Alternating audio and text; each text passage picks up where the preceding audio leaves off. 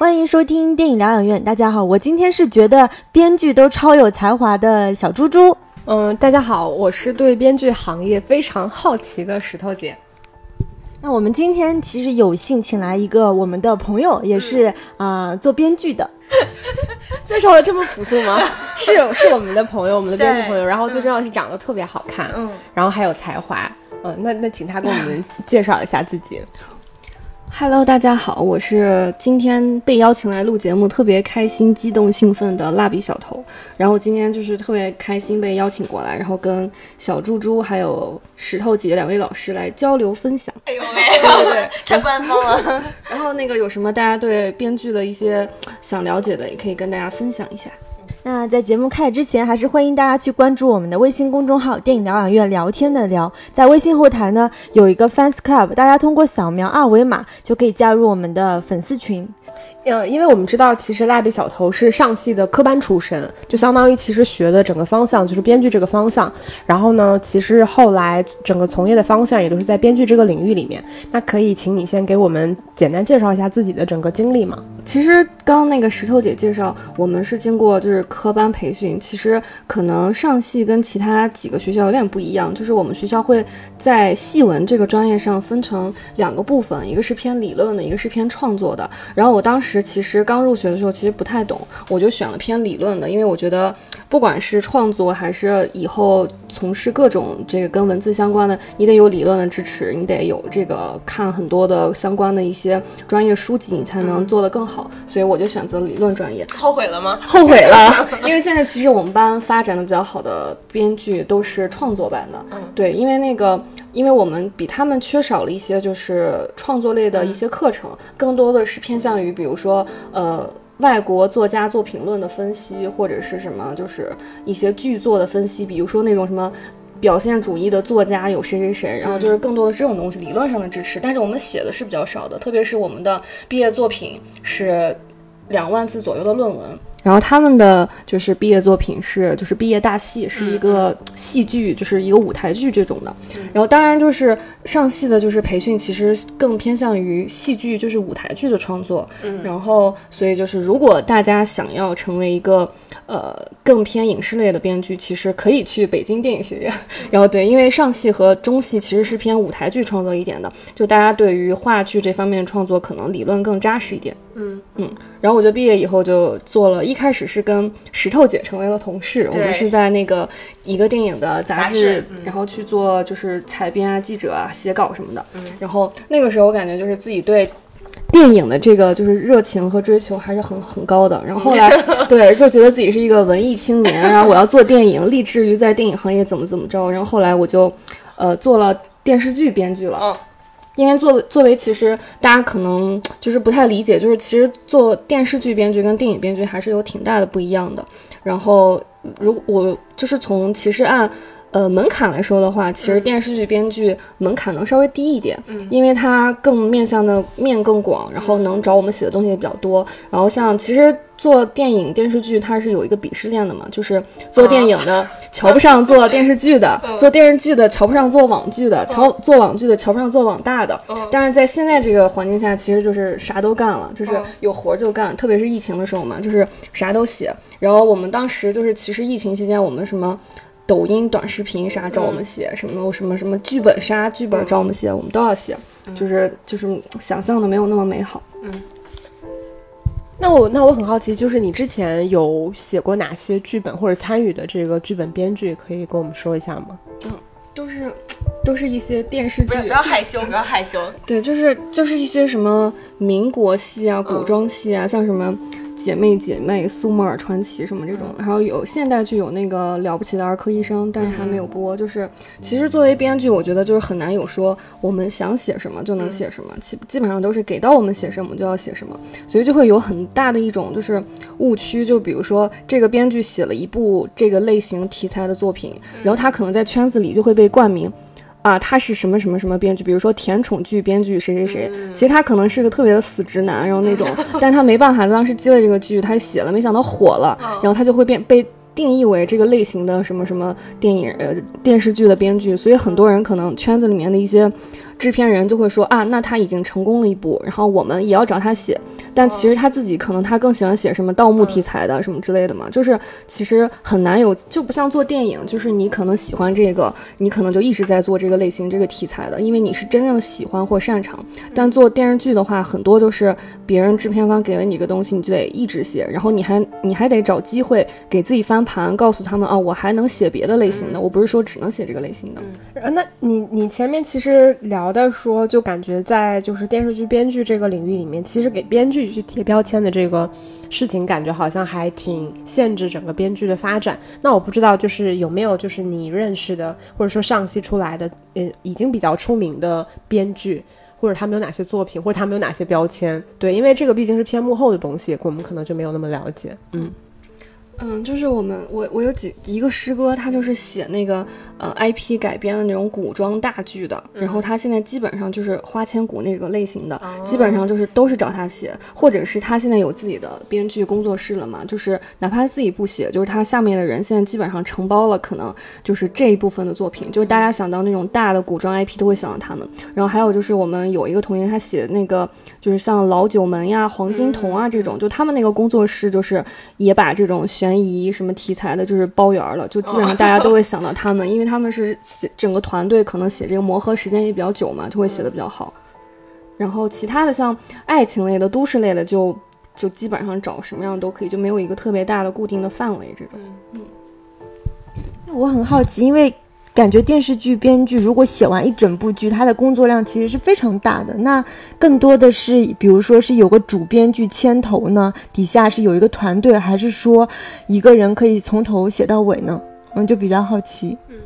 呃，一般都是一个主编剧带着下面很多，就是其实电影里面就是一个主编剧带着很多小的是比较少的，因为基本上都是导演跟编剧沟通比较多。像电视剧，其实我们整个过程当中。见不到导演，见不到演员，就是除非是到了跟组的阶段，你这个剧本出现什么问题了，你才会找一到两个人，你去驻组把剧本再改一下。其实，在整个参与的过程当中，我们其实是很封闭的，就是在整个创作环境当中是见不到任何，就除了那些制片人会给我们提意见，或者是平台方他们要买这部剧，然后就会给我们提很多意见之外，我们其实是跟行业里面其他的几个职位的人是见不到面的。所以，就是我觉得对于影呃影视剧编剧来说，现在还是相对来说，就是环境比较闭塞的，就是我们就等于是闭门造车在家，就是只能自己跟自己的团队去沟通，就很难有跟别的就是导演去沟通的这个途径。然后，所以就是之前我有跟那个就是香港那个导演马楚成，他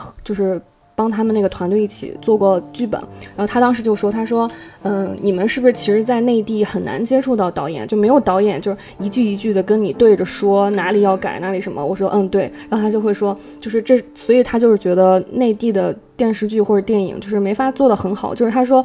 编剧跟导演你都不沟通，你怎么能把这个剧做好呢？所以当时就是他，他现在也开始就是做网剧嘛什么的。然后他就是他做网剧的时候也是那种。”一个字一个句的，就是说我要怎么改，你要给我改成什么样子？我希望下一场是一个就大致什么样的场景，就是他都会告诉编剧，这样编剧其实就有利有弊吧。可能这样对于编剧来说成长的比较快，但是自我发挥的空间就比较少了，因为导演已经告诉你了，我这场要怎么写，所以就是他自己发挥的空间比较少。像我们就是可能我们这个团队讨论出来个啥，哎呀，我们觉得贼牛逼贼好，可能写完了，其实到最后导演还是要改的。但是在这个过程当中，我们就会觉得我们好像就是创作了很多东西。但是就是到最后是到底改成什么样，这个我们也没办法。其实我觉得这个其实蛮出乎我们意料的，就我没有想到，就是编剧其实作为整个电影生产环节很重要的一个部分，那居然作为编剧的你也会觉得说自己好像在做的工作其实是有点脱离真的整个制作行业的。但这个感觉其实我觉得我当时做记者去参加电影节的时候，我也有这种感觉，你就感觉好像记者对于电影节来说，我们是个很边缘的人群。其实这个电影节不需要我们嘛，对吧？我们就有点像是在旁观一样。但我没想到你你。的感受是这样，我记得你以前就我们有私下有聊过吗？比如说你要拍一个类似于像军旅题材的电影，然后啊电视剧，那你们可能就需要跑到一个就是什么军区里面被封闭多长时间，然后去体体验那种生活，然后去完成这个创作。那我觉得编剧可能整个工作的形式也有点像是项目制的嘛，对吧？可能你们同时会进行一个或者是几个项目同时在进行，然后一个项目结束了之后会进行到下一个项目。那能简单跟我们聊一下，就是你作为编剧，就是如果你去做一个项目，整个的这个流程是什么样的呢？就是这个钱是谁，投资方是谁，然后谁来找到你们，你们怎么去组织，然后整个工作流程，我特别好奇好嗯。反正我是主要从电视剧的方面说一下，就是电影可能就是稍相对来说简化一下，因为它就是上面要求没有那么多嘛。就电视剧的来说的话，就以前最早的时候是。一家制片公司可能他想做一个项目，他有一个简单的想法，或者是有一个就他们有资金想做一个类型的东西，他会找到编剧就把这个东西阐述给你。然后第一步我们会做一个像项目策划案一样的，就通过他说的这个东西，我们会分析，比如说市场，比如说商业价值，比如说同类型的片子有什么，然后然后把这些大的东西分析好以后，然后我们下面会出一个简单的人物小传和故事梗概，就是把我们。通过你这个，比如说他们想要一个军旅题材的，我们会写他是什么部队的，什么什么兵种的，然后发生了什么事儿，我们会自己有一个这样的简单的项目策划书就给到他，但是字数不会特别多，因为就是我们也很怕我们给到他们，他们就不给我们钱，直接就拿着用了，所以就是会首先给到一个简单的策划案，然后他们通过这个策划案以后会，其实就是会等于是比较吧，就他肯定是在找我们一组编剧的时候，同时可能找了好几组编剧，但是这个都是。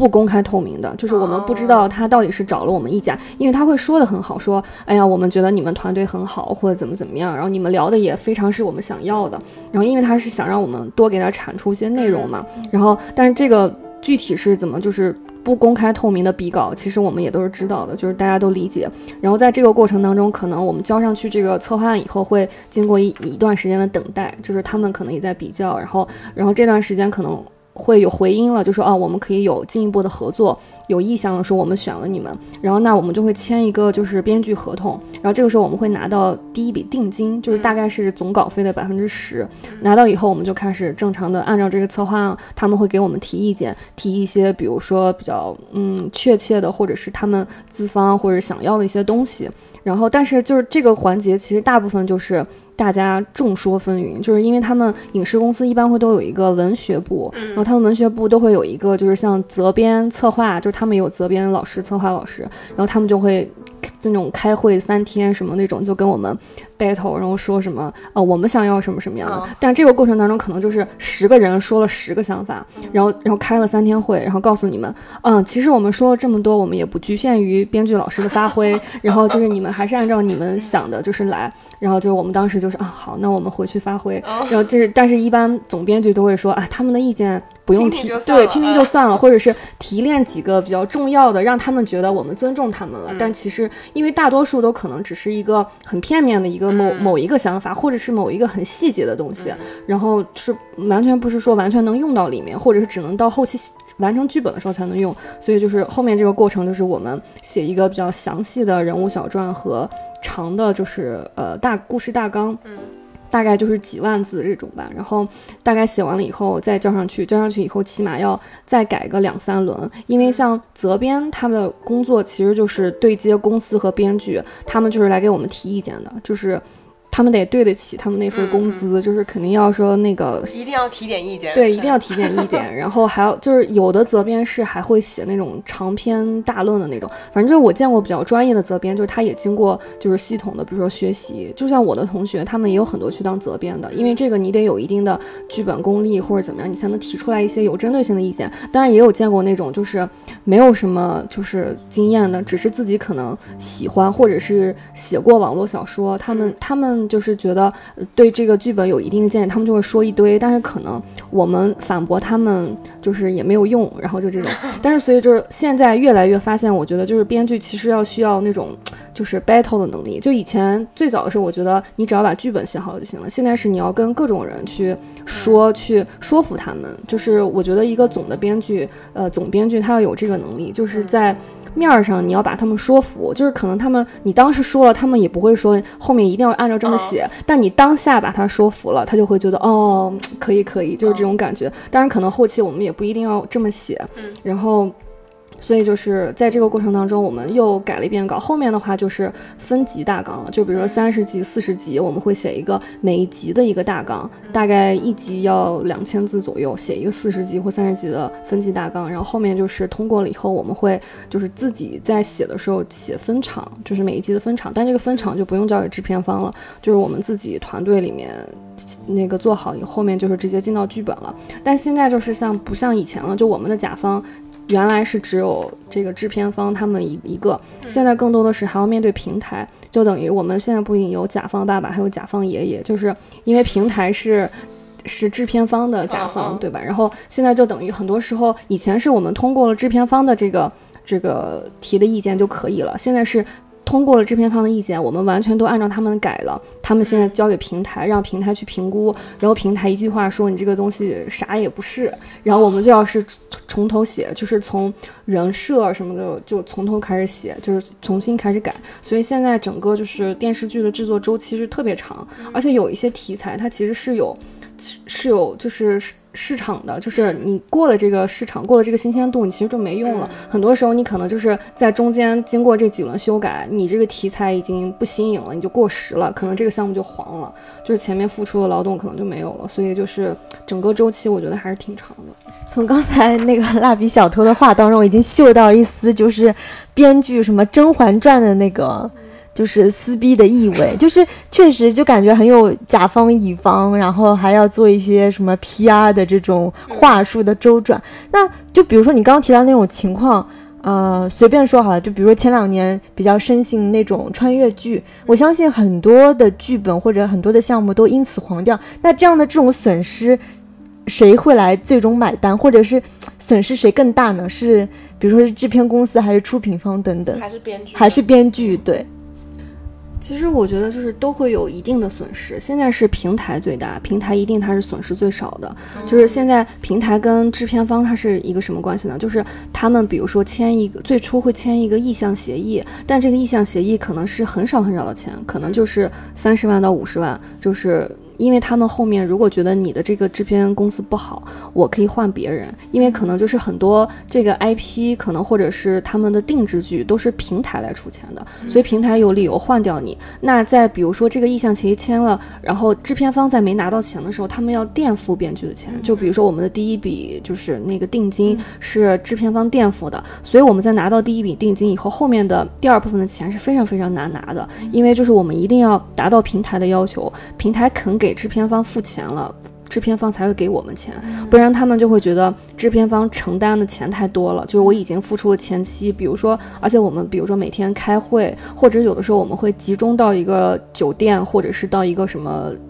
小的那种民宿去集中写，那这中间这个什么住住宿啊、饮差旅，就这些东西其实都是制片方出的，所以他们，嗯，在那个短暂的时间，他们跟我们是绑定在一起的，就是他们希望我们尽快把这个东西做到最好，做到平台认可，但是可能平台一给他们钱，他们就又变成了就是特别凶狠的甲方来要求我们这种，嗯。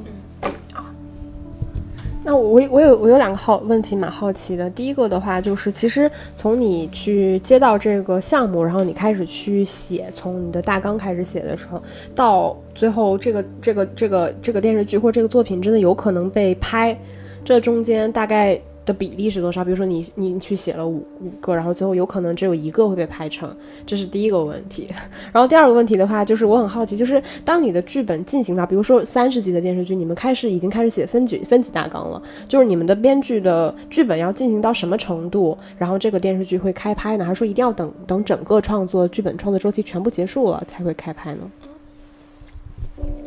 我觉得，呃，第一个就是我们这个比例非常的渺小，因为我已经大概写了好多年了吧，就是成的特别特别少，而且就是不同的编剧工作室，它不同的模式也也不一样。就是我我之前有待过两个，一个就是。一年，比如说，呃，项目就来者不拒，我同时接六个或七个项目。比如说，其中有原创的，有小 IP 改编的，有各种，就是我们会分几个小的项目组。比如说，有几个是专门做 IP 改编的，你们就疯狂的看小说去改编这个东西，对。然后有几个就是他们是专门做原创的，比如说他们就要去采风，比如说去医院采风，去部队采风，就是做一些这种的。然后可能这六个里面能成一个。嗯，而且就是可能这一个还要延续大概两到三年，可能才能做完。对，然后这这是一个工作室的模式，就是它是就广撒网，总归能有一个成的。然后另外还有一个就是编剧工作室，是那个总编剧他是想做做精品那种，然后他就是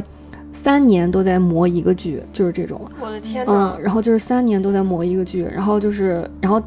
他是特别有匠人精神那种，他就觉得我我一年写五个都不成，而且都是垃圾剧，对吧？写出来就被别别人骂，我还不如三年磨一个精品什么的。然后，然后但这个就是团队的人就要陪着他担很多风险，因为因为我们这种小的编剧工作室，他是。不发工资的，他就是也没有什么五险一金，然后就就是你只能是按项目来给，然后他这个阶段就是跨越的时间特别长，就是拿到这个稿费的时间也特别长。你像就是之前我还待过一个就是影视公司，他的编剧就是工作室是签约这个编，然后他是给我们交那个五险一金和工资的，但是工资基本工资特别低，但至少有，但他有一个坑爹的地方就是他你要每天去上班，就让一个编剧每天去上班打卡就很痛苦那种，而且他是看似就是。时间很宽裕，就比如说中中午十一二点去上班，但是晚上你要干到一两点，然后就这种，其实也是一个非常就是就是都是不是很良性的一个一个工作的那种模式。就但是现在编剧工作室都这样，而且很多大的编剧他会觉得。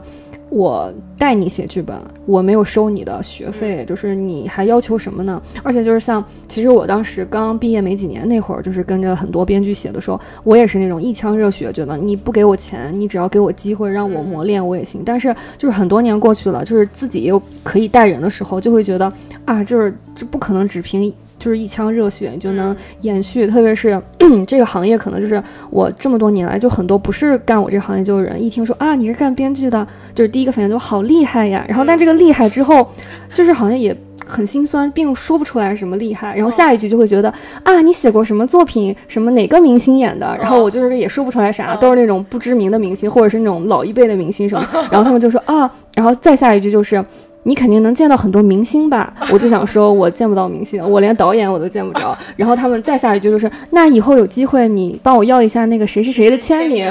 啊！我在想说，啊，好的好的，就希望以后我有机会见到他。都有这种，就是非常的，就是不被人理解吧？我觉得，而且就是他这个厉害背后，我觉得就是如果编剧只是作为一个职业或者工作来说的话，就好像也没有那么体面吧？就是跟别人一样，就可能你真的是你一步一步稳扎实打，你可能就是会。获得就应该可能获得就是差不多的成就，但是这个好像编剧也并没有啊，就是有一些人可能你就是写一个部剧火了，你可能就是后面你你基本上都会有活接，但是如果你一直就是哪怕你写的还行，但是你一直就是不温不不火，或者是没有一个好的机会，就是也很难就出头。嗯，我觉得就是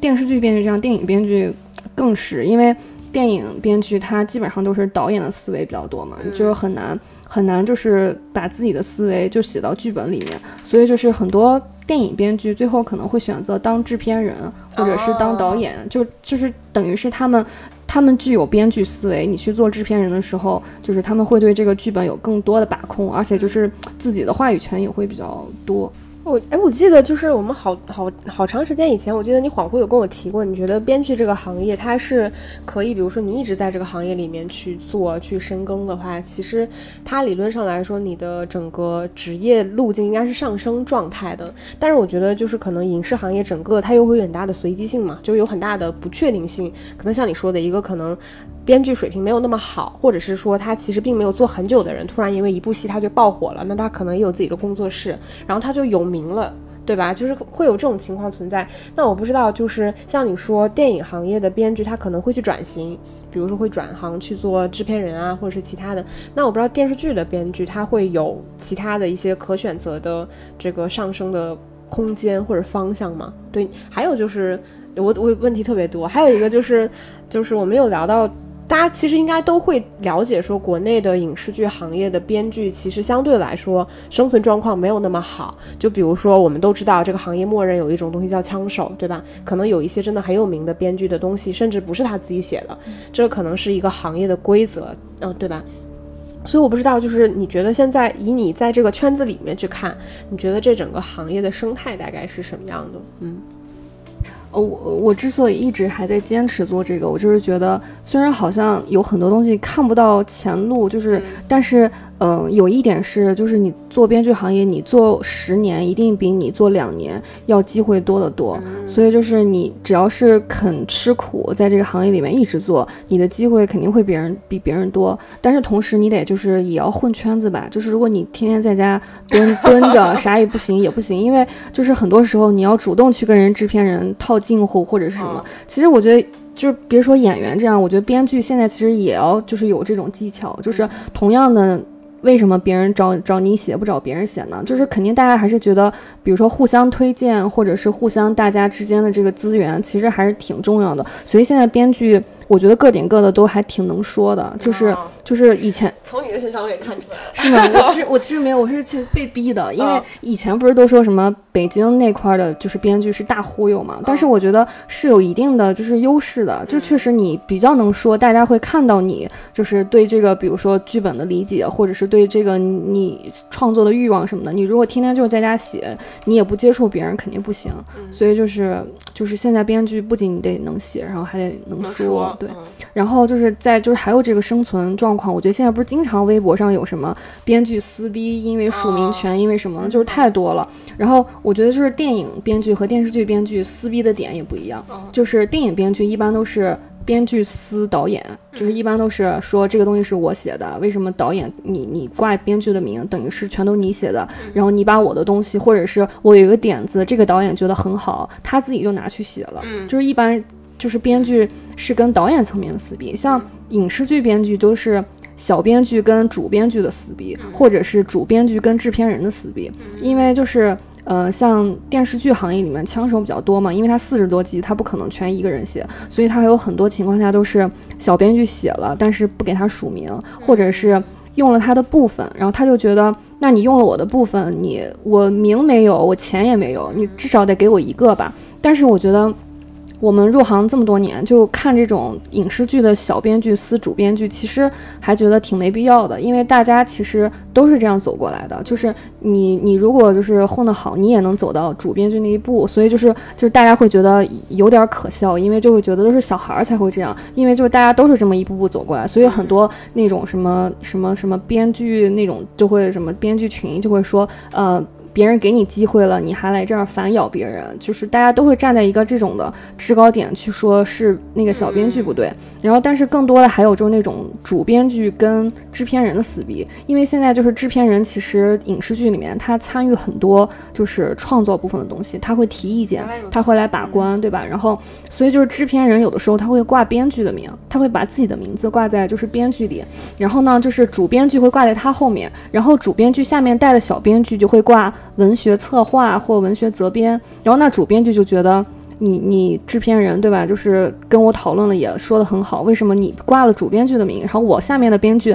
还没挂名，或者是数在了片尾，片头都没有，所以他们也会为自己工作室的编剧去就是讨一些利益啊或什么。但是作为制片方，他们会觉得他们也参与创作了，而且现在就是一般影视公司的责编。他很多，他会就是驻组去改剧本，因为像大多数来说，编剧等开拍了以后，基本上这个剧本就跟我们没有关系了。嗯，但是如果是导演或者是制片方，或者是有哪些演员要改东西或者什么的，就是他们一般也不会让编剧来改，因为编剧也不情愿。就我的东西你要被改，就是其实到了开拍那个时候的改剧本，其实都是一些不可控的因素去改了，已经不是真的是为了剧本好了。所以就是一般是这个影视公司的责编会去改，然后责编呢。一般都是一些，嗯，责编的其实就是规划的路线，他们的成长路线是未来想成为编剧的一批人，就他们可能就是会想成为责编，因为他们这样也会接触到很多好的项目，很多就是圈子里的人，所以他们也有机会成为编剧。那他们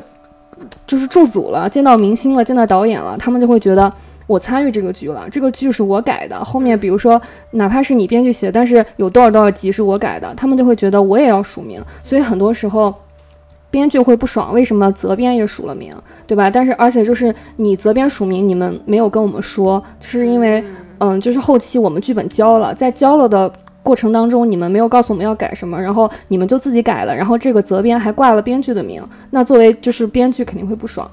好不爽啊！对啊，就是这种。然后但是，嗯，责编他就是那种因为有公司撑腰嘛，他会就会觉得。嗯、那大不了大家就把这个稿子什么截出来看，呃，什么拍出来的和我改的有什么不一样，就会有这种就撕逼，就是他就会觉得那个剧本是他改的。然后作为编剧来说，就是我的工作完成了，你在没有告知我的情况下把我的东西改了，你还挂挂了你的名，所以就是这个，但这个没办法，就是去，因为合同里面也不会写的这么详细，说改了多少挂谁的名，所以就很难断定最后谁对谁错。但这个事情就过去了，但是都会在微博上，比如说就激起一阵浪，然后很多粉丝也会说啊，原来是编剧改的，我们家谁谁谁，怪不得什么戏份这么少，或者怎么怎么样，就很多很多就是就是观众就是他们会加入这种争吵，然后那种这种其实是对于编剧和责编来说，就是他们可能。就是两方面，一方面希望看到这种争吵，因为可能自己也就火了嘛，成名了。就一方面就是其实这对这个剧没有什么任何好处，我是觉得。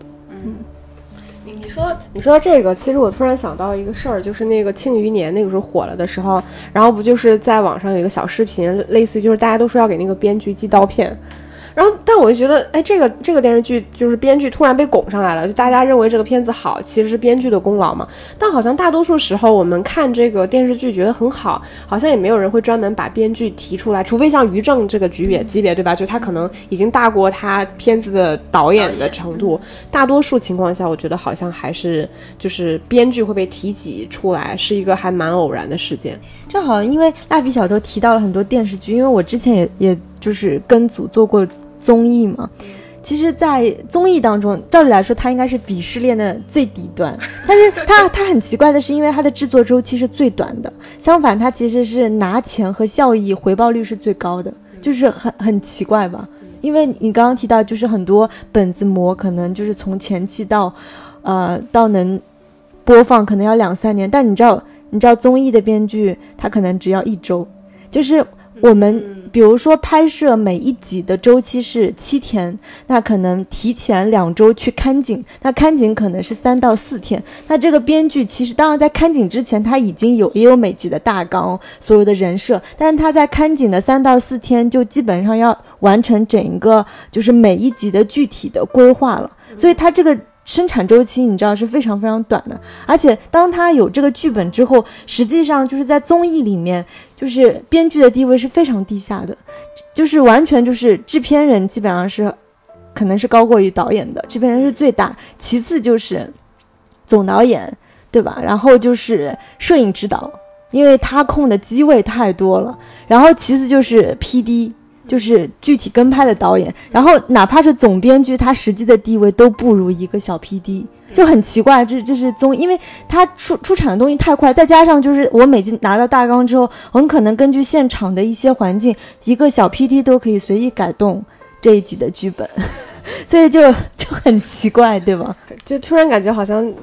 就是这个实际大家认知里面那个这个鄙视链，跟实际这个工作的情况可能还有一些差别。嗯，然后那个小头有提到说这个呃编剧行业的一些现状和瓶颈嘛，其实我蛮好奇的，就是你提到了，就是其实。大家认知里面也会觉得说，编剧你把你自己的剧本写写完了，就是你其实把这个东西交出去了，你的工作其实仿佛就结束了。但我不太清楚，就是你们觉得，就你觉得你自己对你自自己作品的控制权大概能有多大？就因为，或者说你自己其实比较喜欢去进行一些原创的作品，还是说去做一些改编？因为我觉得改编有改编的乐趣，原创有原创的乐趣嘛。但我们理解下来，原创应该更难，对吧？就是我不知道，就是你从创作层面上，你去真的在写剧本的时候，就你的整个感受是什么样的？嗯。我觉得就是，当然我们从我们的层面出发，我们更想做原创，因为这个东西很多原创的东西里面能加入到我们自己想要去做的东西。但是，呃，但实际来说，我觉得做改编能更简单一点，因为就是它本身就有一个框架在了，而且就是它不容易黄。这个项目就是 对，这是最最主要的。因为原创的话，就是它没有一个比如说对标的东西，或者比如说我们就想做一个创新的，以前没有过的，就这个等于是如果我们不是很非。常知名、非常大的编剧，就是没有人会来为我们买单。就是如果这个东西最后火了，那是制片方和平台的，就是厉害的地方。如果这个东西就不好，锅都是编剧的。所以就是相对于我们来说，就保守一点，还是做改编比较好。因为改编的话，它起码它有一个小说，而且这个小说版权是制作公司买了的，就是他一定要为自己花出去这份钱，就是不能白花了。所以他无论如何，在就是不是非常这个项目必须不做的情况下，他一定会做的。因为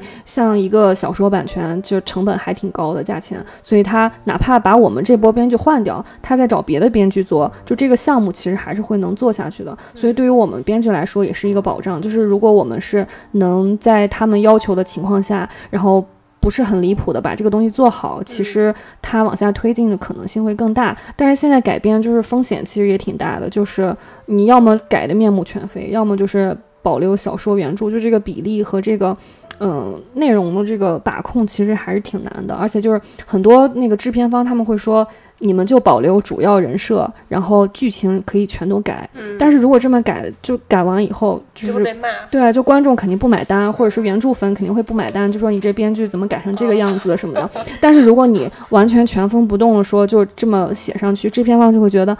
那你这个跟小说有什么突破呢？又没有，而且他们有时候会觉得，嗯，我们还要做第二部、第三部，你要留一些气口，就让我们去做，就是就是不同的要求吧。就是对于对于我们来说还是挺难的。我记得就是，我觉得说到改编这个事情，我记得有一个，就是之前你记得你有给我介绍过一个工作，就是那个工作大概就是帮一个那种类似于就是真人漫画一样去写那个脚本的改编，然后那个其实是我第一次算是真的有去进行改编这个事情，虽然说他最后改编出来是做一个脚本，但前面也要写个大纲嘛。然后那个也是我第一次去做改编的事情，我也是真的第一次突然理解了为什么我曾经看到过很多，就是无论是电视剧也好，或者是什么之类的那种网剧也好，它看上去非常的玛丽苏，就是因为其实你在改编的时候，有些东西是你自己控制不了的。就比如说这个剧本里面，它关于这个人物的设定或者人物的命运，它会有一个基本的方向，对吧？就是你可能只能去改一些其中的细节，所以你改来改去，你就发现哦，原来我。我我不配骂那些人，就我自己做出来的东西，其实也是这样的。然后你有提到过，你前面有提到一点点，就是说做这个行业可能会有的一些风险点嘛，比如说可能工资上不是特别的稳定，有一些公司它可能不发这个固定的工资或者之类的，包括五险一金。然后也有提到过，比如说你们的项目可能在交付的过程中，就是进行当中就有可能突然被换掉，比如说这个制片方突然把你们换掉，然后把这个整个呃。编剧的项目又交给另外一个团队去做，这个其实都是你们在做整个过程中的风险点嘛？那我不知道你觉得编剧还有一些什么其他的从业上的一些风险呢？嗯，我觉得就像我刚刚提到过的吧，就是，嗯，在精神和心理上，其实就是，不是，就是，其实就是感觉会。就是不如别的接，就是指行业，就是接触到那么多的人。其实大家以为就是可能编剧好像挺光鲜亮丽的，在影视圈里面，其实大多数时间都是在家里面，或者是一堆蓬头垢面的人在开会这种。而且就是有的时候经常，比如说在等待这个项目的就是回复，或者是这个过程当中，其实。其实是没事儿干的，就是对吧？就是其实跟一个无业游民是一样的。好羡慕。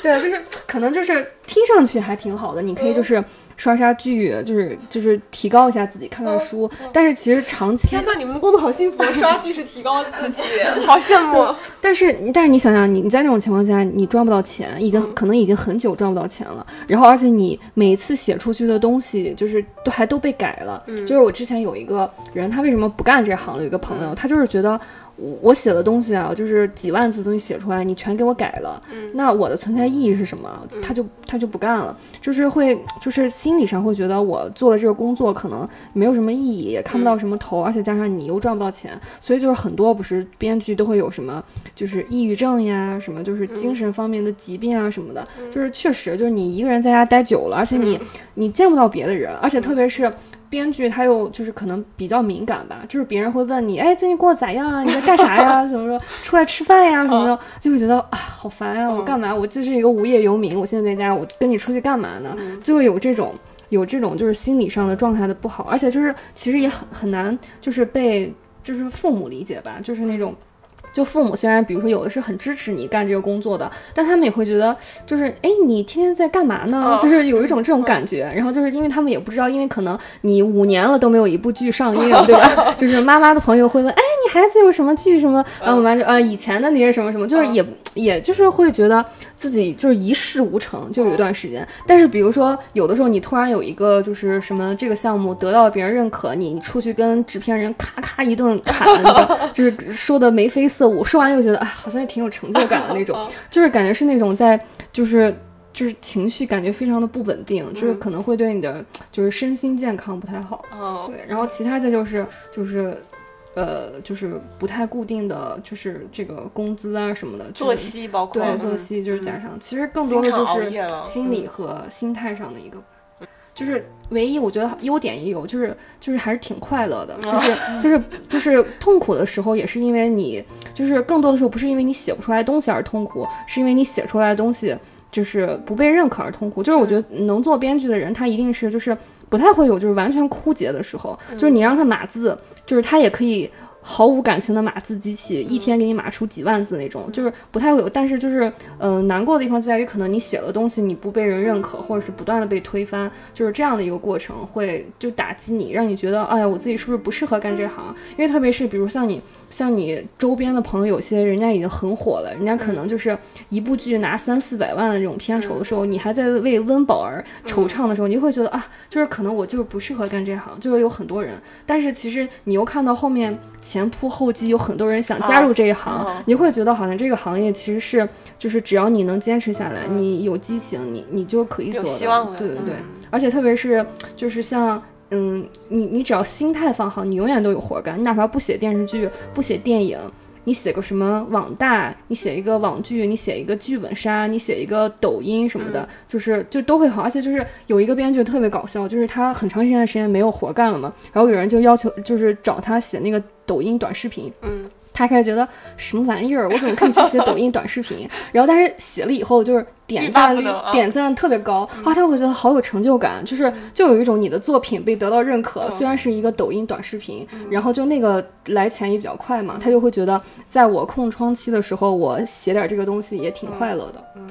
是不是搞不好他写抖音短视频被别人改的那个概率还会更低一点呢？对，就是他特别有主控权，他说一个啥人就 特好，特别好，就这么就这么来。而且就有的时候，因为做编剧，他很难就是转换到这种短视频思维。就是我们刚开始的做的时候，会写的特别详细，就镜头这个人怎么走什么什么的。然后但是对方就是说，哎，就不用这样，你就给我一个点子，我就能拍出来。然后后来就会比如说一天就可以出好多点子，然后他们就直接照着拍。但是就过程当中，他也会觉得哦，有点儿怎么我写了这么多，你可能拍出来就一分钟，就是那种东西。但是就是参与这个过程，就是体验一下，还是挺挺挺开心的。但是可能对于很多我不知道，就是做电影的编剧来说，他可能很难走出这一步。我觉得就是一般做就是网络剧啊什么这种电影，就是就是只要是这种。跟文字相关的，他们可能也愿意去接受一点，因为做做电影的人，我觉得他们是真的是很有信念感的，就一般不会说我我就逼到别的份儿上，我才会去干这些事儿，所以我就觉得还是挺就是就是挺崇拜就是做电影的编剧，对我也挺想成为的。因为你说到就是。你每天都处于一个，比如说是创作的阶段，你很可能一天要码几万字，高峰吧，我觉得高。对，就是因为我在想，就是如果一个人长期处于这种创作灵感、挖掘灵感的时候，除了你说你平时看书啊、看剧啊，你还会通过什么渠道去不断的激发自己的这种创作灵感呢？就是刷剧，对刷剧，反正就什么什么刷电视剧刷的比较多。其次就是我觉得你得自己是一个真正有趣的人，就是会发现生活。就是很多时候其实呃很多的灵感可能就来自于自己的生活。就是为什么其实呃很多导演，就是我觉得他做的好的电影导演，他一定是就是把自己的成长环境或自己的生活塑造特别好的人，那才是一个好的。所以就是我觉得编剧一定要自己是一个就是特别有趣或者是特别愿意跟别人去分享一些东西的人，不然就是很快就会枯竭了，就变成各种抄段子、各种抄别的剧里面的东西。其实我我觉得，因为我自己有写小说嘛，然后我会觉得，就是其实你在创作的过程中，那个状态是很开心的。我觉我觉得小头一定会有就是类似的体验，就是你会很沉浸嘛，然后你会不自觉的你的表情啊、你的那个状态啊什么的，我觉得都其实那个过程我觉得还是挺开心的，除非你写不出来，对吧？或者像你说的，你写出来之后不被人认可，嗯。然后其实我蛮好奇的，就是你有没有自己就是，呃，我们说就是，我觉得无论做编剧做多久，可能你的作品交出去那一瞬间，最后被改的面目全非这件事情，其实它都没有办法让你完全的适应。就每一次这个事情发生，我觉得应该都还会让你觉得很不开心。就你自己有没有印象比较深刻的，就是你自己的剧本最后跟成片的效果很大，或者你交出去被责编乱改啊之类的，让你觉得很不爽或者印象很深刻的事情呢？我觉得反正我现在已经免疫了，因为就是可以免可以免疫的。对，可以免疫的，是因为就是因为从最初开始，呃，我们我们上面是有一个总的编剧嘛，就是从我最开始写的时候，就是会不断的被总编剧就毙掉，就是就是他让我们去改什么的，然后就是我觉得当时最让我不能理解的就是。让你改的，就是他说也说不出来什么具体的，他就会说这段戏的感觉不对，然后就是，啊 然后这个就是我就我我我们当时刚开始写嘛，我就会说什么叫感觉不对，他就会给我形容一堆就是可能类似的情节或者什么什么，但是我可能 get 不到，我就会觉得。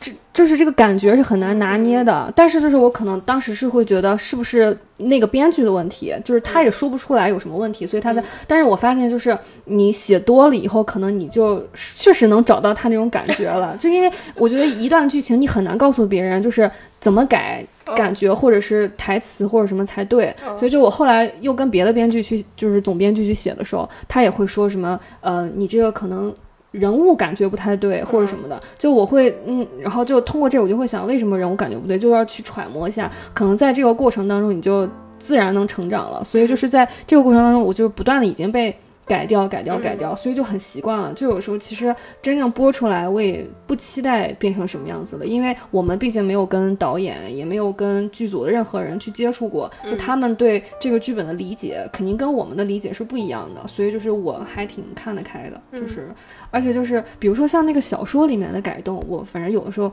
嗯，可能是有点就是不太能理解。就比如说我们要改编一个 IP，然后本身那个那个男主角啊，他可能是就是他爱不能爱这个女主角哦的，就是理由，他他就是放在那儿，他就是比如说有一个什么什么杀父之仇什么的？对，或者是有一个必须必须要解决的问题，他们俩才能在一起。但是很多责编就会觉得。这个东西很狗血，嗯然后就是为什么？因为这样一个狗血的事情，他们必须不能在一起，就要让我们替换。但是很多时候，你把这个东西替换了，所有东西都要改，是就是因为他们两个人为什么不能走到一起，会有矛盾的点，它就是因为这一个点才引发了非常多的事件。但是对于可能他们来说，他们就觉得你这个点别人用过了，或者是很狗血了，你就必须给我改。但是他们就是理解不了，改动了以后，你就整个段落、整个脉络，所有的剧情都要跟着改。就这个是我可能就是有点不太能理，就是完全接受的，就是他们让我们改的点。其他的，如果是真的是，比如说人物的感觉不对或者什么，我这些其实都能接受的。还有一个我我还挺好奇的，就是在你的朋友圈当中或者编剧界当中，嗯，你觉得女性更吃香还是男性更吃香？或者是说现在大概一个从业人员的就性别比例是什么样的呢？我觉得还是女性偏多一点吧，但是就是女性她在很多题材上会比较有局限性，比如说一些悬疑啊、警匪啊，或者这种就是偏男性化的题材上，女性其实是。特别不理解的，就是或者是哪怕能理解，就是剧情是差不多的，但总会写的非常偏情感，就是大家可能是比如说制片方是不愿意看到，就什么东西都按情感类的写，嗯，然后，但是男性，所以现在就他们希望团队里面有男女搭配的，就是有一到就是两个男生，就是以女生为主控，但是有男生他们去可以把这个男性心理把握的比较好。嗯但是我觉得总的来说还是女性。比较好，因为女性比更更有耐心吧，更耐得住寂寞。男男生，而且就是男生比较有那种江湖气息吧。比如说哪个人要是拍桌子跟他说你这儿不好什么的，他们很难就是完全内心接受。就他们第一反应肯定是我不接受你你对我的这个剧本的改动。就是女编剧一般都是面上会会说嗯好的我能理解，所以我觉得就是就是还是女生比较有优势吧。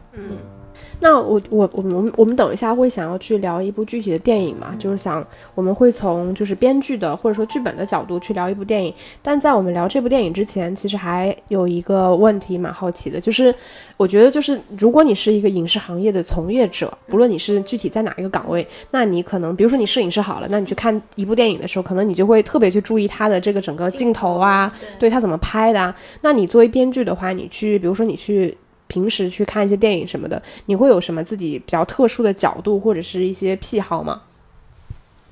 嗯，我一般看的时候，我就我都会尽量就是回避说，我以编剧思维，就是比如说我要猜下面发生什么，或者是我我我希望就是和我希望的情节是不是一样？我觉得是会避免。就我第一遍看的时候，我都会特别享受的，就是自己去看。但是我一般看之前会就是。找找一些这个电影相关的，比如说呃演员或者是导演或者什么他们的资料，就是大概去了解一下，就是他们在做这个电影之前的有一些什么好玩的故事呀，或者是就是呃一些过去的一些作品一些对对比。但是就是真正是剧情上的东西，我觉得我第一遍看的时候都是还是很放松的，就尽量不要的。就但是跟我一起去看电影啊，比如说有的人会问我，哎，你说下面怎么怎么着，我就我就我就我就很很烦这种。他们说，哎，你看你不是编剧吗？你你看你猜下面怎么怎么样？比如说，然后我就说了个啥的，然后到看到后面说，哦，果然是这样的，就怎么，我就觉得这种就是很很很打乱我你的乐趣对，嗯就是我一般就是看电影还是想就是第一遍比较享受的这种看。那如果第二遍呢？第二遍的话，我就会觉得，就是比如说我第一遍有哪些就是比较刻意的，就是觉得想去深挖或者是去看它的一些技法的东西，我会去多关注一下。嗯但是也不会说就是我硬要说按分析这部片子的想法去看。嗯。其实这个我觉得会有一点相似的地方，就是比如说大家知道你是做影评的，然后你们看完电影出来，他就会问你，哎，你觉得这部电影怎么样？你知道他期待的是我，我以一种非常高深的浓缩的话，瞬间告诉你一些你自己没有看懂的东西。其实这东西，这个期待本身会有一些，对，就是就是我没办法满足你。对，就是第一感受可能跟大家也差不多，或者是那种，嗯而且特别是我是一个就是比较中庸的人，就是我说不出来就是特别批判的话，就是比如说这个哪儿哪儿，哎呀不好拍的或怎么样，就是我一般出来是挺好的，然后他们就会觉得，哎，就是好像也没有得到他们想想想去那种的，他们就会问哪好哪不好，我我觉得我也说不出来，因为我觉得就是没有什么特别差的电影，反正是我在我看来我都觉得。是不是因为你是从业者，所以你会体谅他们？但我我反正会有这样的感觉，就是有的时候我觉得这个电影就是你懂吗？就是可能你毕竟是有一些专业知识在的，所以你肯定观感上会跟别人有些差别。那你出来之后，其实你对这个电影的判断有可能跟你一块儿去看的那个人差别非常大。然后他就会在一些像你说的，可能我觉得非常细枝末节或者是不重要的事情上面一直去纠结，然后去点评的时候，这个时候我大多数都是沉默的，我都是不愿意去跟他 battle 这个事情的。就是你会觉得两个人其实不在同一个维度里面去思考。像你说你做编剧的，别人可能就有一个刻板印象，觉得做编剧你就应该能看到哪些我看不到的东西。其实这个东西就是两个人不在一个频率里面嘛，你去讨论这个事情，感觉就有一点嗯，最后会什么也得不到。完全是同感吧，因为可能有一些朋友他他会特别关注的点在于那种，比如说戏剧性特别强的点，然后我们有时候反而会看一些看上去戏剧性没有那么强，但实际上是推动叙事的一些东西，对，然后所以这个就是会有一个很大的分歧，对吧？他会觉得为什么那么明显的点你怎么不知道，或者是，然后你在你讲的这个东西重要吗？对对吧？这个就是一个理解的偏差，嗯。我们前面真的是增长了很多知识，了解了很多就是编剧行业不为人所知的潜规则也好、心酸也好、成就也好。那我还是很很想问小头，就是 如果现在就比如说你有一个后辈，就他特别还是前仆后继想要进这个编剧行业，你有什么鼓励的话或者是提醒的话想跟他们说吗？我虽然也不能算什么很优秀的前辈，对我也还在努力的过程当中，但我觉得就是还是非常鼓励大家加入这个行业的。真的，对，因为因为特别是我觉得在这个行业里面，其实最具有创造性的，我觉得可能还是编剧行业吧。就是嗯，这举个例子，就是我有一个侄子，就是他北京电影学院学的录音专业，就是在我们看来这个专业是非常有发展前景的录音专业嘛。然后，但是他毅然决然的在毕业以后选择了当一个编剧，然后但是现在就是没活儿干，在家里蹲着，然后爸爸妈妈也非常不理解，但是就是。我从他身上我看到就是我曾经的那股就是热情，对，然后他就是他就特别觉得，嗯、他为什么想做编剧，就是他觉得录音行业其实就是是一个呃执行者，就是比如说这个片子已经成了，他可能是去辅助的一个工种，但是编剧是一个真的是有创造力的。但我一直跟他说，我说你想太简单了，你在前面二十年你可能也是在执行别人的想法，但是总归他觉得就是这个行业是能看得到他希望加入这个就是吸引他的点，所以就是还是非常的就是欢迎大家来来做，就是因为毕竟就是。门槛没有那么高，就是你可以在就是喜好的同时，然后就是嗯做这个相关的吧，就是如果你真的适合，我觉得还是挺好的。但是就是是不是这个行业其实比较适合那种更能耐得住寂寞的人，然后更能善于去调整自己整个心理状态的一个人。因为像你前面聊到过，其实他也是会面临很多，比如说自我封闭的，在家这种创作状态，包括可能他的作品会去跟整个制片方，甚至整个制片公司里面其他的一些人这个交涉过程中，我觉得可能能够善于去自我调整自己的人。会稍微更适合一点，我不知道对不对。嗯，对，我觉得是是这样的。但是就是现在可能更多的年轻人他就是缺乏这种就是很有耐心去干什么事情的。但我觉得如果是你有这个想法的话，我觉得就是有耐心，然后有激情，还是挺适合做这个行业的，因为确实很有乐趣。就是当然就是因为不过现在的小朋友们应该就是对于经济就是物质的需求也没有这么高，我觉得是。更欢迎大家去做这个的，我觉得挺好的。基于就是前面聊了这么多，我们就会今天以一部具体的电影，就是因为正好小偷在这边，我们想让他从编剧的角度去聊，就是获得第八十六届奥斯卡最佳原创剧本的他，嗯，就是英文是 Her，他是由那个。斯派克·琼斯编剧和导演，然后由那个华金·菲尼克斯、斯嘉丽·约翰逊主演的电影《他》。然后这部电影除了刚刚说的奥斯卡最佳编原创剧本奖，其实还在一三一四年包括金球奖啊、美国编剧工会奖、美国评论家选择电影奖等等奖项，说明就是这部电影的编剧啊、剧本还是很有可圈可点的地方。然后就是尽尽管小头前面聊了，说他其实看电影的时候不会特意去带这种思维去看，但是因为我觉得作为普通观众来说，其实我有的时候看电影也会有一些混混淆的地方，就是我很难判断一部电影里面具体哪些功劳它是属于编剧的。就我我我直观感受下来，就是故事首先肯定是编剧去进行创作的，然后包括这个人物性格、人物台词，对吧？这些其实是我们理解下来它属于观众的功劳，但就是普遍意义上来说，就我们看到的一部作品里面。嗯，到底哪些部分是属于编剧创作的？我觉得更多的是就是一些情节的设置是编剧比较能就是把控的，因为像大的，我觉得就是以这个故事的框架，其实有时候不是编剧想出来，可能是你这个团队，比如说从导演或者是制片方他们想出来的，就是在这个框架的过程当中，我们的一些人物具体的塑造，还有一些情节的设定，我觉得是就是编剧比较能够发挥的地方。那我们就是这一期其实选择的是他嘛，因为这个电影其实它本质上是讲的一个爱情故事，然后加上它剧本确实做的非常的优秀。因为这个它虽然套了一个科幻，我觉得确切来说是有这种人工智能外壳的这么一个故事，让我们去延展对整个爱情的想象。我觉得这个其实也比较适合我们三个女生来聊。然后，但说实话，其实我觉得我能想到这个故事，就看到的时候，我就已经觉得他脑洞其实非常大了，因为他，我觉得从他们谈这场恋爱来看嘛。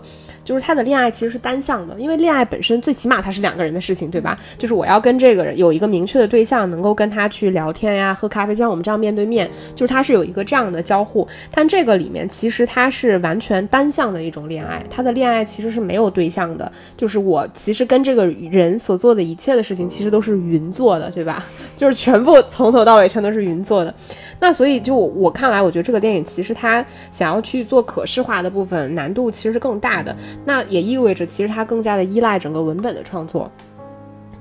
也也只有故事，就是它要足够的好。然后包括我们这个里面看到的那个，呃。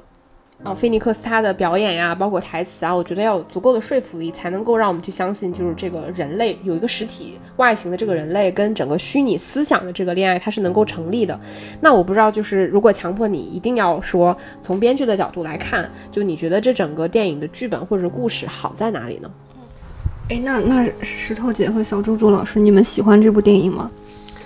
嗯，其实说实话，我第一次看的时候，我挺喜欢的。然后我这次就是为了录我们这期节目嘛，我有重新去看。然后我这次观感会跟第一次有很大差别，因为第一次看你会觉得很神奇这个故事，因为我不知道一个电影能拍一个人跟就人完全单向的恋爱，就是能拍的这么有脑洞，就包括他对于爱情的这个探讨的深度，我觉得其实是非常深的。对这个其实是还挺厉害。但我这次去看的时候，我反而会觉得这个故事感觉很琐碎。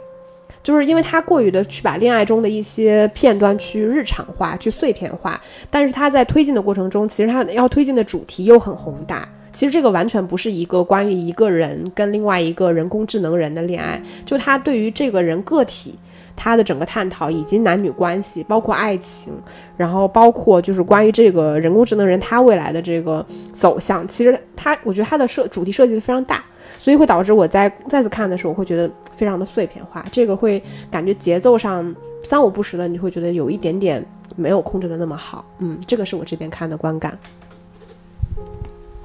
我觉得我这几天在重新看这部电影的时候，我跟我跟你的观感可能是相反的。我觉得我当年看这部电影的时候，对呃对这部电影的，就是关于他们俩的爱情的理解还是非常浅显的。然后可能是这么多年，现在深刻了，可能是对爱本身的感受更深刻了。所以我在看的时候，嗯、我会我会更能跳脱出，就是说这个这个斯嘉丽·约翰逊演的演的这个 AI 本身去思考什么到底什么是真的爱，或者是爱是人类所独有的吗？就是 AI 和人类之间的这种爱情是不是真实的，还还是虚拟的爱等等这些，会有了更深的理解。那我现在更想听一下小头的小头的观点，我们可以再探讨。嗯我其实就这么之所以这么问，是因为我也想听听，就是因为我跟你们一样，就两边看感受是很不一样，但是我现在跟小猪猪的就是想法是一样的，但是石说明石头姐不懂爱。不，我说明，我觉得说明石头姐还是个少女，因为我就是我我因为我刚刚已婚嘛，就是我在第一次看这个的时候，就是可能我那时候还还年纪尚小，就是也没有很小，就是那时候我是就觉得她有点。就是有点，稍微有点无聊，然后也不太能理解，就是说里面，而且那个时候可能就是我是一个不太依赖于就是人工智能或者怎么样，然后我也不太相信像网恋啊或者这种虚拟恋爱的人，所以我当时不是特别能理解。然后当我就现在再重新看的时候，我觉得它里面就是把那种，嗯、其实在讲爱情和就是婚姻的那种探讨东西，我觉得还是很细致的，就是它能在一个。科幻的题材下，把人类的就是两性的婚姻能探讨这么真实，我觉得是就是是挺好的。所以我觉得这个剧本其实还是很很很好的。因为当时我刚看的时候，我就是觉得。嗯，因为可能那当时看的时候期待值是很高的，就不仅是从这个演员阵容，还是这个题材，听上去都是很厉害的，没有过的。但是看完以后，我觉得稍当时觉得稍显无聊，但我现在觉得他这个剧本就是不管是从当时还是现在，都是还是挺有独创性的。因为我想了想，后来这几年就是相关于科幻题材或者是这种呃语语什么语音智能，就是那种。未来女友这种的题材都没太有，而且就是这么一个题材，如果是放在国内来拍，它肯定就是个网络大电影的质感，就是一个宅男，然后就跟一个女的在那聊天儿什么什么的，对吧？就是，但他能把它拍的就是这么文艺，这么浪漫，就是我觉得真的是很不容易，而且他叙事就是特别简单，但是他探讨的内容，我觉得就是又非常丰富，而且它里面就根本没有在探讨这个技术是怎么形成的，然后就是科技是发展到什么程度了，这些都是模糊的，但它主要是探讨爱情，我觉得就是这个剧本还是牛逼的，当时可能是我就是就是理解不了。没有，我觉得这电影很牛啊！我我当然承认，因为我觉得就是这个电影难度在，我我前面有说，我觉得一个是它在可视化的部分真的很难做，就大家可以想象，就是我拍两个人在那里喝咖啡啊、聊天呀、上床啊，对吧？分手啊，就吵架啊，其实你都可能会觉得很无聊，更何况他要把这个东西拍成一个电影，就是一个人在那里全程的只能跟一个声音去交流。然后你要把这个拍成一个大家都能够去接受且认可的爱情，并且你能够去以此不断的去递进说人类或者说人人的感情或人在爱情里面的这种心态和状态整个的变化，我觉得它的实施难度是非常大的。然后另外一个就是我觉得它在剧本上我觉得难度很大。就这点我是承认的，就我我自己看起来，我就会觉得说，当你视觉化的部分非常难做的时候，它其实就依赖于说我在不同的桥段里面，当这个人物他对这个女人，就是这个女人的声音的呃情感。因为外力或者是因为自身的原因发生变化的时候，他的那些细节的东西，我觉得完全不只是需要说这个演员的表演很精湛，或者说台词很精湛，我觉得他其实是很考验整个整个全部文本的这种功力。但我自己会觉得，我第二遍看下来，我就觉得它的主题表现的太深了。虽然说这个电影本身看上去格局就整体来说啊，是那种相对来说比较精品类型的电影，它其实就拍了一个男人和一个人工智能人的这么一个爱情故事嘛。但我会觉得说他，因为想要把这个主题挖得太深，所以他会把一个人就或者说一对恋爱关系的这种情感的递进或者说变化拍得非常碎片。尽管故事上看上去是流畅的，但我会觉得它是靠这样一个一个一个一个的碎片堆砌起来的，所以会导致说我第二遍去看的时候，我会觉得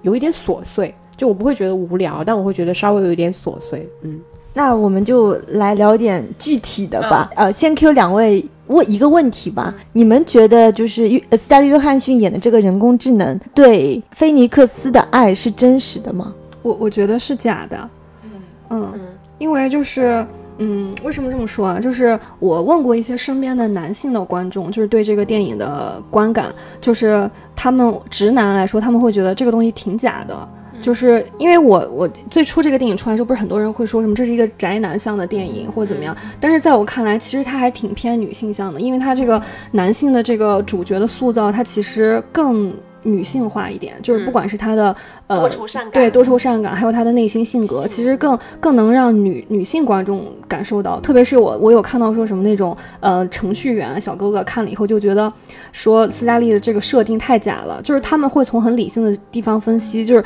呃在一个程序员设定了这个程序以后，他们会有自己的一些变化，但是在情感上不会有一个真实的人物情呃就是真人的情感的这种变化，所以他们会觉得看到就是有那种割裂。感的，嗯，不知道石头姐你觉得？我觉得，你刚才其实你在问的一瞬间，我我其实是在。想，我当时没有答案，但在你回答，在小头回答的一瞬间，突然我觉得，我回想了一下我在看这个电影过程中的感受，我觉得挺真实的。就是我我我觉得我自己认为，我觉得人类的情感其实是很复杂的。就是如果你把全世界六十亿人的全部情感加在一起，那它会是一个非常复杂的东西。但是对于一个个人来说，其实我只是这六十亿人当中情感的一部分，就我不可能体会全人类全部的情感，对吧？我我是不可能存在这种状况的。比如说，有一个人，他可能有那种撕心裂肺的爱，对另外一个人非常深刻，愿意为了他去死的那种情感体验，可能在我这一生我也没有办法拥有。所以，某种程度上，我会觉得，我对我个体来说，我跟那个人工智能人是一样的，就他其实是掌握了人类情感的一部分。他通过跟很多的人同时去谈恋爱，然后通过不断的学习，然后通过不断的去模拟人类的情感和状态，去实现一种自我的成长。然后最后他的那种情感状态表现出来，其实非常的真实。我觉得这种真实，就是你很难，就哪怕是他自己，他也可能很难去界定说他的情感表现是真实的，或者是虚虚假的。至少在我看这个电影的过程中，我觉得他表现出来的是一种。基于这种幻想类的故事所能够探讨的一种，呃，可能不完全符合我们现在整个人类社会和情感形态的一种感情。比如说，他可以同时跟好几百个人谈恋爱，他可能同时可以爱好多个人。对我会觉得这个可能是不符合我们现在的这种人类状况。就像我们，我们可能不能同时跟六百个人谈恋爱，但是我们其实可以跟两三个人谈恋爱。我也可以同时爱两三个人，这个其实是符合我们人类的状态，只是它是一种超级人的状态。所以。你说去探讨真实或虚假，我我反而会觉得说是我们人类的这种局限性的问题，或者说那是另外一种形态的爱情。所以，所以我就觉得这个这个电影就是他把那个真实和虚幻的部分处理得很好，就是他每个人的感受不一样，就是有的人可能像石石头姐，她又会觉得，嗯，在。就是虚虚拟的这个处理上是很能感受到真实感的，但是我反而在这个电影里面感受到最真实的几个片段是所有都是他的闪回，就是他跟相亲的那个女生发生的一切和他跟他的前妻发生的一切，就那些片段会让我感觉到特别的真实，就是哪怕是我们可能未来社会发展成什么样，但是我觉得那段东西是是只有人拥有的，就是别的东西是不能拥有的，所以我觉得那个东西是特别真实的，所以我觉得他把就是虚拟和现实。的这种人的情感，他处理的特别好。嗯，那小猪猪一直点头，让小猪猪说。对对，因为呃，我觉得小头跟我想的非常非常相似。就是首先要回到那个问题，我觉得这部电影就就是他俩的爱，我觉得是虚假的。嗯，就是原因就是在于，我这次在看这部电影的时候，我甚至觉得就是斯嘉丽·约翰逊演这个 AI 其实是非常高配版、顶级版的绿茶婊 AI。嗯，其实他。就如果你从编剧的角度看，应该也是这样，就是他如何引诱这个男人一步一步深爱他。一开始就是，比如说他实际上他跟六百多人同时谈恋爱，他对每个男人的话术是一样的吗？绝对是不一样。他跟他说，比如说有一段，他就说，虽然我我没办法跟你有这个合影，但是我现在给你谱了一首曲子，我觉得这就是我们俩的合影。这种鬼话谁信呢？就是只有 只有像这里面的就是呃菲尼克斯他这种就是。就是从事文字工作的很文艺文艺男青年的人会信这种鬼话，然后再加上就是说他怎么虚假，就是一开始他会完全为什么像这样一个就是内心有点孤僻的，然后不是那么 social 的人，他会一一下子容易让这个 Samantha 进入他的世界呢？是因为他很会吊他的胃口，就是他很会说他想要听的话，听他的话，甚至他们第一次有那个 phone sex 的时候，就是。他的那种同步的呻吟和最后的高潮，大家都知道，实际上这是非常非常虚假的。就是你是一个完全，他们俩就他们俩的那种对话，说什么啊什么你进入我的什么，就是你进入我的所有身体的每个部位等等这样的话，高级绿茶婊、高级妓女他会用的这种手段，实际上我们知道他是不可能有这种体验的，对吧？所以他他做出就是他对这个男性做出的所有的反应都是一个。就是真的是高级版的女性的一个拟像，它是非常不真实的，是不是这样说有点抽象？不抽象，不抽象。我只是，就是我只是觉得，就是有一个很大的前提，就是你们认为所有的真实都是一定要基于真实的肉体的感受。对，那你那你那你为什么他我我我我我觉得就是，如果说你一定要基于一种实体的真实。而产生出来的交互才叫真实的话，那我觉得现在人类社会其实早就已经不是在这个阶段了，对吧？然后你我我我反而会觉得说，就你我打个比方好了，就我们其实都在期望说有一个理想中的恋人对象，无论是男人还是女人，你期望对方是你理想中的样子，对吗？那我们如果认为说对方一定不完全符合我自己的样子才叫真实，那为什么我们不能接受一个百百分之百符合我自己想象的？对象呢？他只是没有身体而已。小蜘蛛一直摇头，就是迫不及待的想要否定我。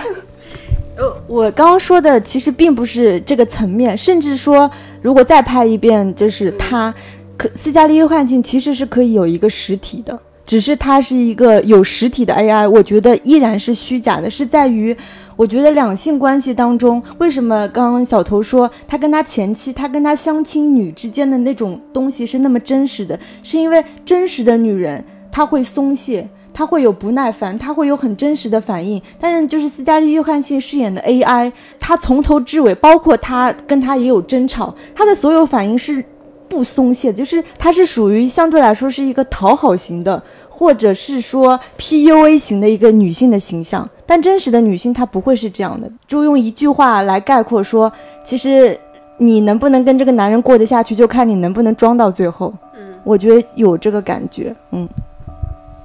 我之所以为啥也这么觉得呢？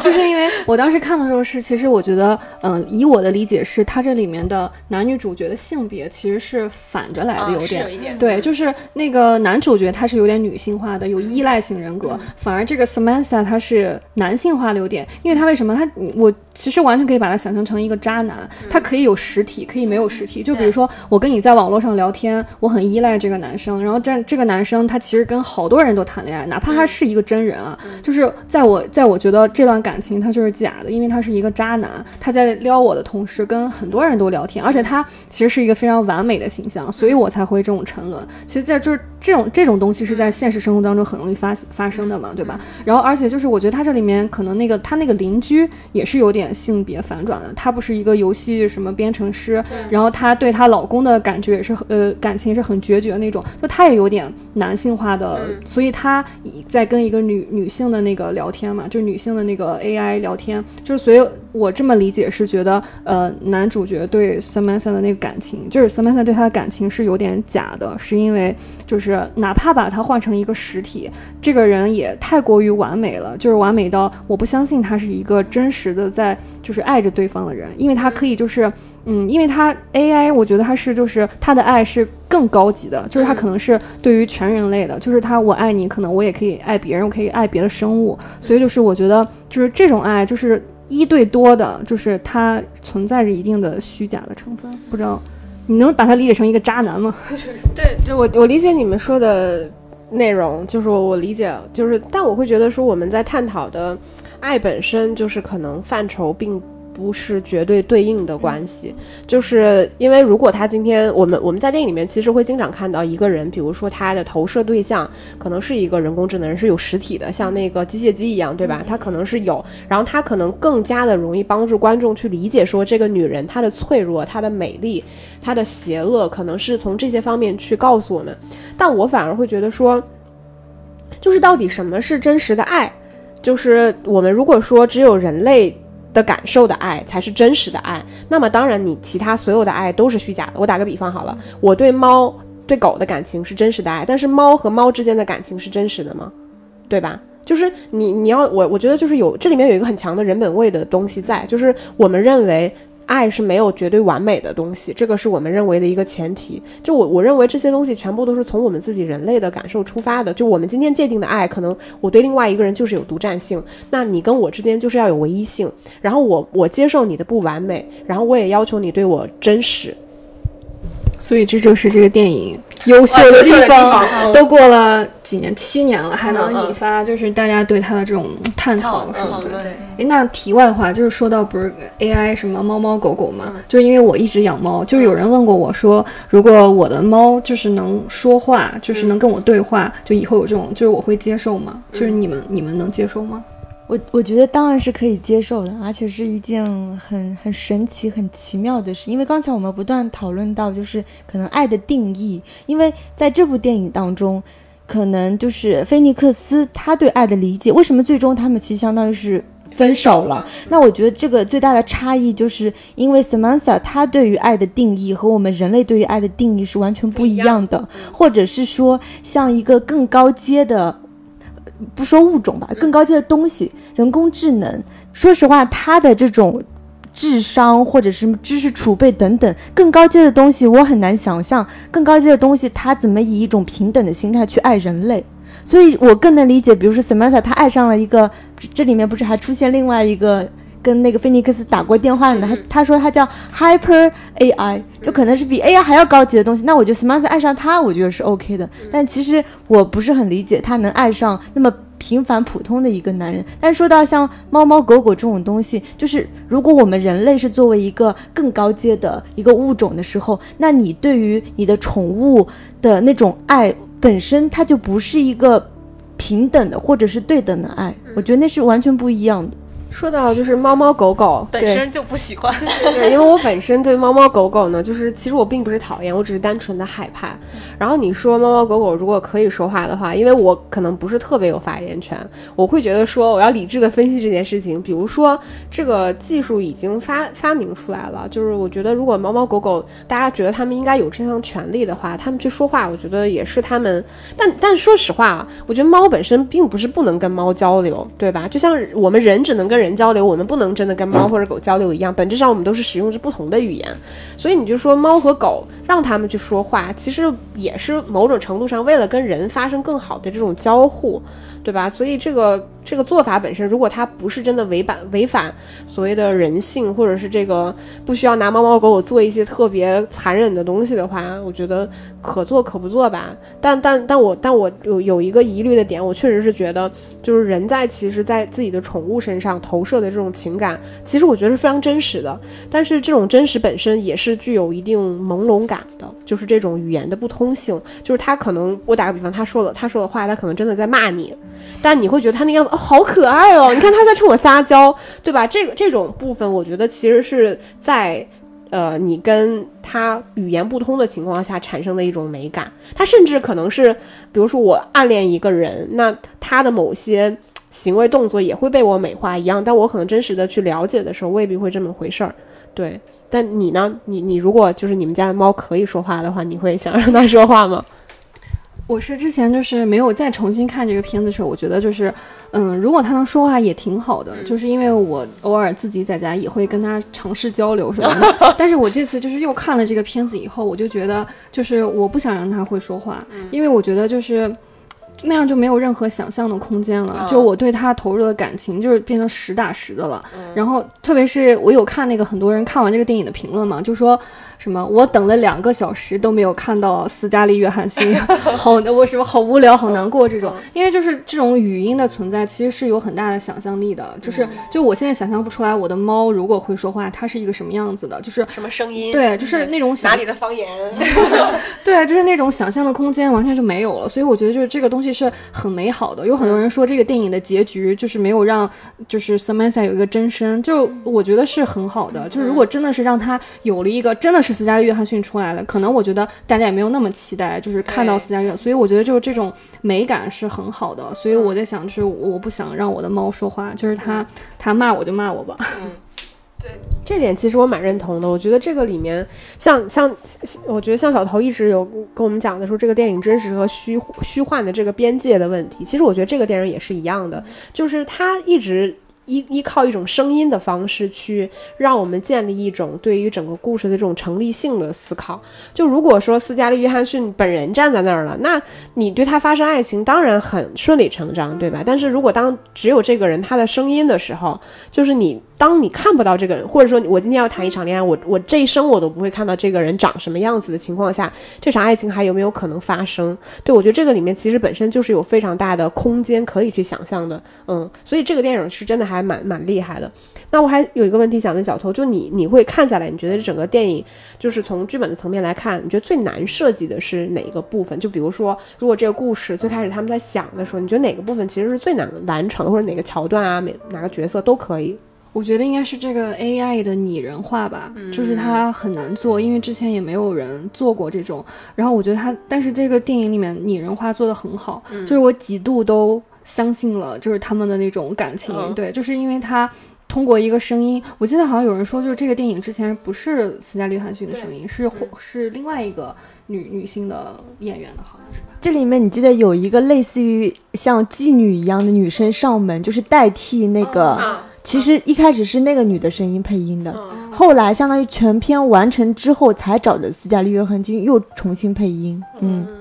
我觉得可能就是也出于这种的，就是因为斯嘉丽·约翰逊她的声音真的是很性感，就是让这个拟人化的成分让大家感觉就是更有代入感。嗯，我觉得就这部分还挺的，因为嗯，就是像石头姐说的，这个剧本就是它视觉性很强嘛，那它就是更多的是通过男主角的表演，就是女主角她每次在说话的时候就配的那些视觉化的东西，我觉得是非常贴合的一些景物啊，或者是一些人物的这种交替，我觉得都是非常合适的，没有让我感觉到就是很无聊。就比如说类似于我都脱裤子了，你给我看点风景，就这种感觉，对吧？就是我会觉得它拟人化的，就是还有配乐就做的特别好，就不会让你感觉很乏味，就是说你想看的东西看不到或者这种感觉。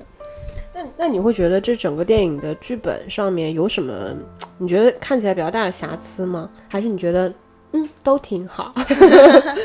我觉得瑕疵肯定是有的，就像我第一遍看这个电影的时候，我觉得是有点无聊的，对，因为它叙事太空洞了，就是就在我看下来，我觉得就是没有什么故事性的转折，然后就是一部比较浪漫的这种爱情片，然后又有点伪科幻这种，所以当时我是不太解，可能是我带着这种就是偏见看当时那种心态看完了，就是没有想多更多的深思，所以当时觉得这个不太好，所以可能导致这个电影就是很多人都。不是很认可，但是这部电影就是我觉得它优秀的地方可能在于你看了两遍、看了三遍以后会有很多新的想法。嗯，甚至是可能你到了不同的年龄和情感阶段的时候，像你们再去看的时候，你们都会就是又有一些新的感受。然后我觉得，我觉得还有一点就是，我觉得蛮有意思的是，这个里面菲尼克斯他的职业，他其实有点像是那种代替别人去写信，对写诗、对写信这种行业，他甚至可能帮一对就是固定情侣关系的人写了几十年、十几年的这种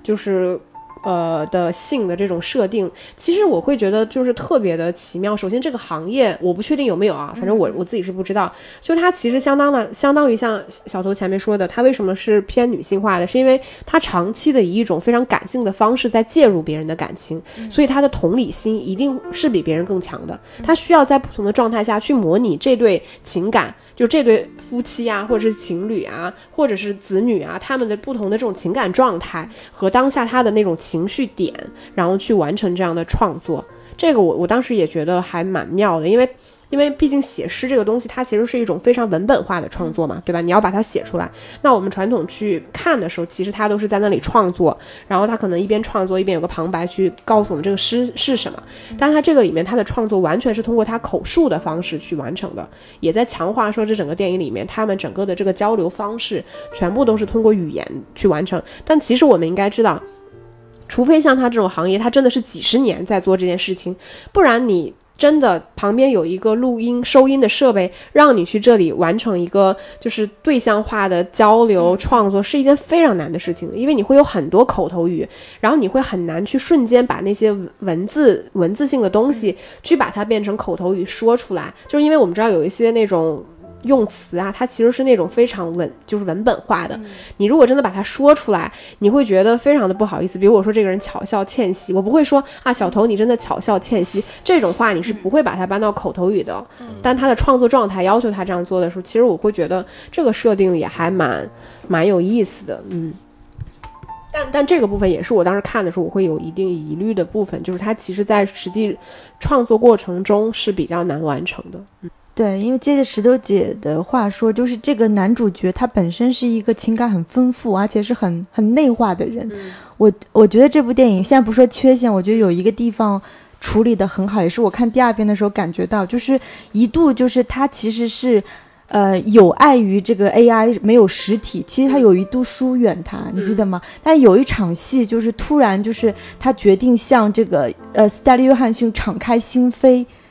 他们俩才慢慢感情突然升温的那个点是在于，他不断的去闪回他跟他前妻的很多相处片段，他开始反省自己。他说：“我就是因为我跟我前妻的相处模式是属于我最后不对他开放了，我选择了一种封闭，封闭，然后才导致今天的结果。所以，我我现在决定我对你放开。其实这样的男性是属于比较罕见的，因为很少有男性会这么内化自己的情感，或者是反思自己的情感。”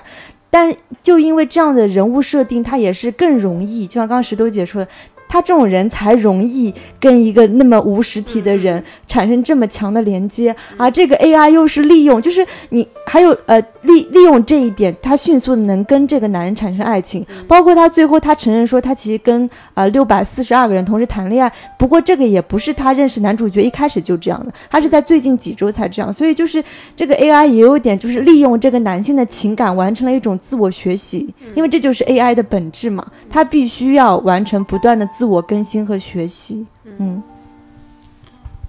我觉得就像刚刚两个说，就是两位说的，我觉得他人物塑造就还挺成功的，就是让我相信了在这样的人物身上就会发生这种故事。但我觉得同时也是他的小缺点吧，就是我觉得很难让我感同身受。就是我觉得，嗯，可能大多数观众都很难感同身受，因为我们并不是像男主角一样那种那么就是特别是一个男性啊，就那么优柔寡断、那么感性的一个人，所以他很难有同理心。就是像。我我这次在看的时候是跟我老公一起看的，他他特别喜欢斯嘉丽约翰逊的一个人睡着了，就是他会觉得就是挺无聊的，他会觉得就是作为一个男生不会发生这种故事很小的概率，所以就是可能呃更多是女女生会比较有就是感同感同身受的点，所以这可能也是他不是那么卖座的一个点吧，就是他很难让大多数人产生一个同理的心，但是我非常相信剧中人就会发生这种故事。对，我觉得，我觉得小头说的其实就是我想说的。我觉得这个电影为什么我觉得它是是属于那种设计比较精巧的类型，就是它在文本层面上或者整个故事层面，它的完成上它是能够自洽的。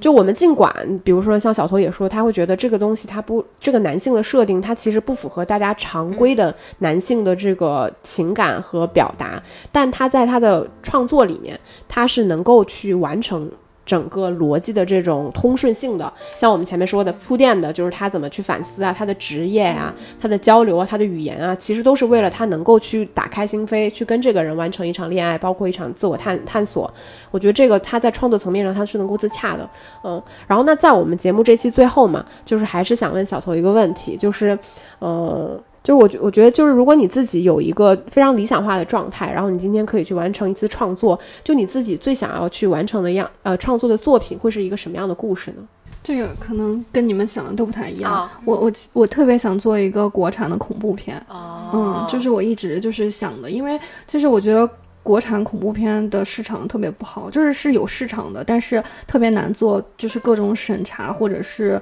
各种各样的一些东西限制了，就所以就是没有一个特别好的国产的恐怖片，所以我就一直特别想做一个恐怖片。嗯那那你觉得就是最巅峰的恐怖是什么样的呢？或者说在你的故事里面，你觉得就是什么东西真的是能够很恐怖？我觉得，哎呀，这个怎么说很难形容，因为我是一个就是嗯、不相信世界上有这种鬼的人，嗯所以就是我什么就这些东西都不害怕，所以我特别就是就是希望就是感受到那种极致的恐恐慌，惧对对对，然后然后但是就我觉得又有的时候我在想这种恐怖故事的时候，我就觉得就是像我这种人，如果真的哪一天就是。因为我特别不相信这些，如果哪一天真的是一些灵异事件发生在我身上，那我估计我可能就要吓死了。对，因为就总比那些相信、非常相信世界上有这种灵异存在的人，就他们就是遇反而有了预设，对，反而遇到了他们会觉得很啊恐怖。验证了，对，嗯但是像我，我就，但是我反正长这么大，我觉得我还没有过，而且我特别就是喜欢，就是可能是一种变态的想法，就是看到别人受到惊吓的时候那种的，就是那种反应，就是我觉得很真，我觉得那种人的那种反应是很真实的。就是我觉得，如果我能做出一部恐怖片，然后能让这种相信有这种东西的人，他们的感情受到触动，我觉得就已经算成功了。我我觉得，我觉得以后有机会的话，也欢迎小偷跟小猪猪一块儿来录一期就是恐怖片的节目。对，但我觉得就是你最后说的，就是我觉得编剧的魅力可能真的是在这样，就是大家都有这种共情的体验，比如说关于恐怖片的那种恐惧感，但是编剧其实是能够通过自己专业的这种呃能力，把它。转变成一种就是大家都可以去共情共情的艺术作品，就我觉得从这一点来层面来看，就是我们还是真的非常佩服编剧。不不不管你说这个行业具体是怎么样，但我觉得就至少我们现在看下来，就大家还是抱有就像你一样，就抱有很强的热情，然后包括信念，在继续从事这个行业，就是也为你鼓掌。对，也今天非常谢谢小头，嗯，也谢谢两位老师能够邀请我来，下次恐怖片一定要邀请石头姐一起，然后这样，因为我们就可以观察他恐惊恐的对，反应因为 如果是都是不害怕的人在一起是没有乐趣的。好，那我们今天再次谢谢呃蜡笔小头来到我们的节目，然后今天聊得非常非常愉快，心，那我们就下期再见啦，拜拜。拜拜拜拜。拜拜。